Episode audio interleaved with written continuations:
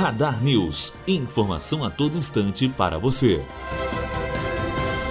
O Congresso Nacional aprovou no dia passado o projeto de lei orçamentária anual para 2019, com a previsão de receitas e despesas totais de 3 trilhões para o ano que vem. O texto segue agora para a sanção presidencial. Este será o primeiro orçamento da gestão do presidente eleito Jair Bolsonaro. Aprovado em sessão conjunta de senadores e deputados, o projeto determina que 750 bilhões serão direcionados para o refinanciamento da dívida pública. Do dinheiro restante, 2 trilhões devem ser direcionados aos orçamentos fiscais e da Seguridade Social e 119 bilhões para investimentos. Matheus Azevedo, aluno do primeiro ano de jornalismo direto para a rádio Unifoa, formando para a vida.